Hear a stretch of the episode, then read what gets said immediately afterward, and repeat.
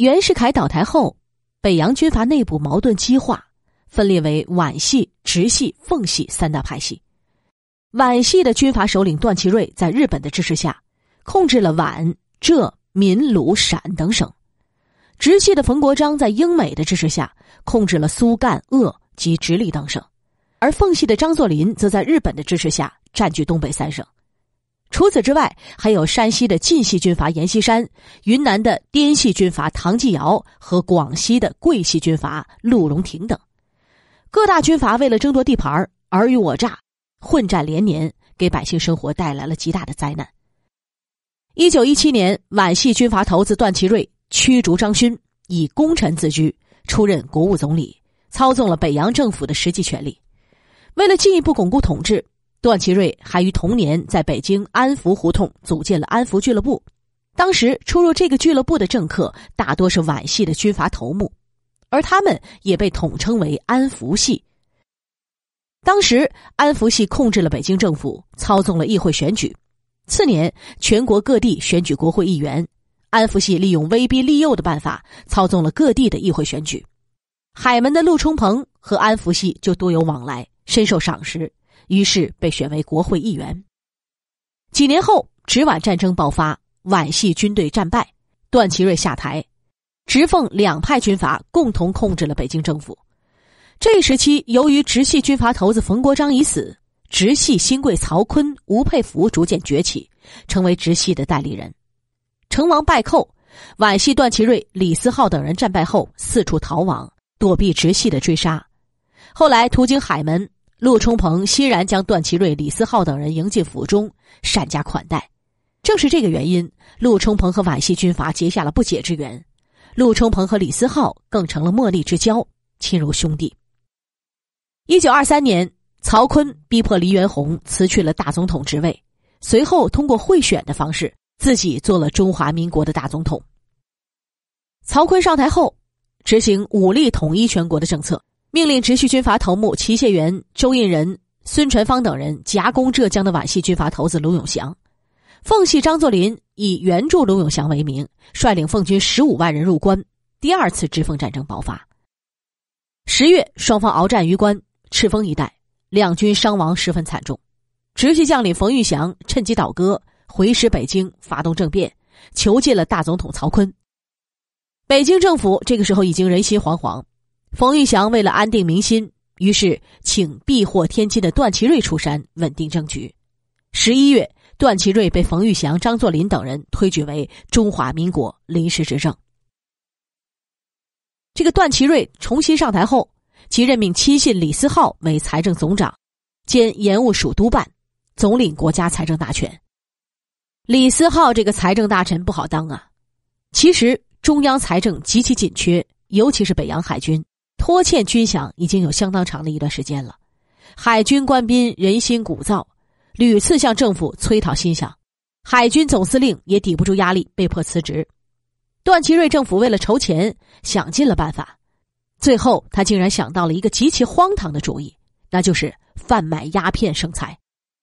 其实，贩卖鸦片谋取暴利，在那个年代早就成了屡见不鲜的事儿。在当时，各地军阀大则控制几省，小则占据县市，为利益争斗不休。这样一来，军需开支就非常巨大。为了解决军需问题，军阀们横征暴敛，巧立名目，攫取民脂民膏。他们或向百姓征收苛捐杂税。或滥发纸币，或者向外国势力举借外债，当然还有贩卖鸦片。鸦片是这当中获利最为丰厚的一项，所以很多军阀都把鸦片贩卖作为主要的财源。像陕西、四川等地的军阀，不但勒令农民种植罂粟，向他们征收重税，甚至还在军队中公然成立专门的部门，炮制贩卖鸦片。各地军阀贩卖鸦片之风盛行。也不怪段祺瑞政府会打起鸦片的主意，但毕竟是中央政府，碍于国际观瞻，不敢明目张胆大行其事，于是他们提出了欲禁于征的议案。所谓的欲禁于征，就是说想禁绝鸦片，就要向种植罂粟的人征收重税。这在名义上好像是为了禁烟，其实是变相鼓励鸦片走私活动。议案提交内阁后，遭到众多议员的坚决反对。当时啊，一些民间禁毒组织屡屡警告段祺瑞政府反对鸦片公然买卖。社会上一些较有影响力的报纸、杂志也多次刊文，指出鸦片走私百害而无一利，并犀利指出军人贩卖鸦片祸国殃民。在这种情况下，段祺瑞政府自然不能逆民意而行，他们就玩起了手段，台面上支持百姓的禁烟活动，背地里进行鸦片贩卖的勾当。李思浩积极奔走，终于和日本的三井财阀取得了联系。经过协商，三井财阀同意由日本人中泽松南出面，每月从波斯采购鸦片五百箱，运往上海销售，资金由三井财阀垫付，赚来的钱由段祺瑞政府用来偿还海军欠项。达成协议之后，李思浩开始物色经营此事的代理人。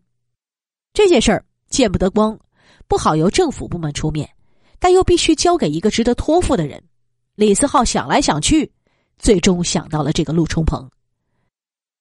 一来，陆冲鹏和上海各大土行很熟；二来，和安福系关系笃深，是可以信任的人。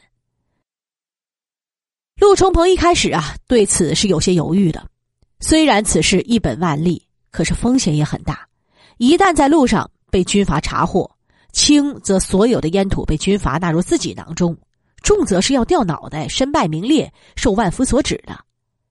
但李思浩告诉他，完全不用为此担心，他们运送鸦片的途径绝对隐私，也绝对安全，因为是用海军军舰护送的。海军，陆冲鹏当时吓了一跳，随即便明白了李思浩的意思，运送的路径自然是海路了。当时通往上海的陆地上线属于直系军阀的势力范围。段祺瑞和李思浩等人自然不敢明目张胆、堂而皇之的从陆路过境。好在当时北洋海军听从北京政府的命令，段祺瑞等人可以命令海军护送这些烟土前往上海。陆冲鹏看有海军保驾护航，就放下心来，答应了做段祺瑞政府鸦片买卖的代理人。段祺瑞非常重视鸦片交易。就将押送鸦片的任务交给了海军中很有名的楚谦号。楚谦号的舰长姓杨，是海军总司令杨树庄的亲弟弟。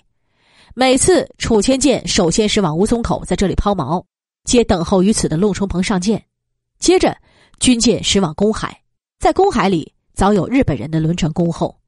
陆冲鹏下兵舰，登上轮船，和押送鸦片的日本人中泽松南办理手续，签好字。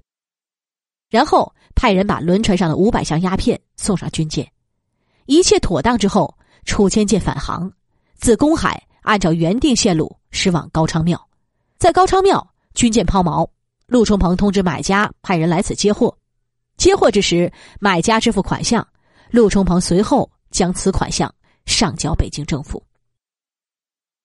这就是段祺瑞政府贩卖鸦片的全部流程，整个过程可以说是非常隐秘的。海军选择在公海进行鸦片的交接，当然是为了掩人耳目；而军舰选择在高昌庙抛锚，也是不想让人知道海军参与了鸦片的买卖。唉，在将这些情况摸清之后，杜月笙长叹了口气。他知道，既然北洋军阀都可以堂而皇之的派军舰护送鸦片。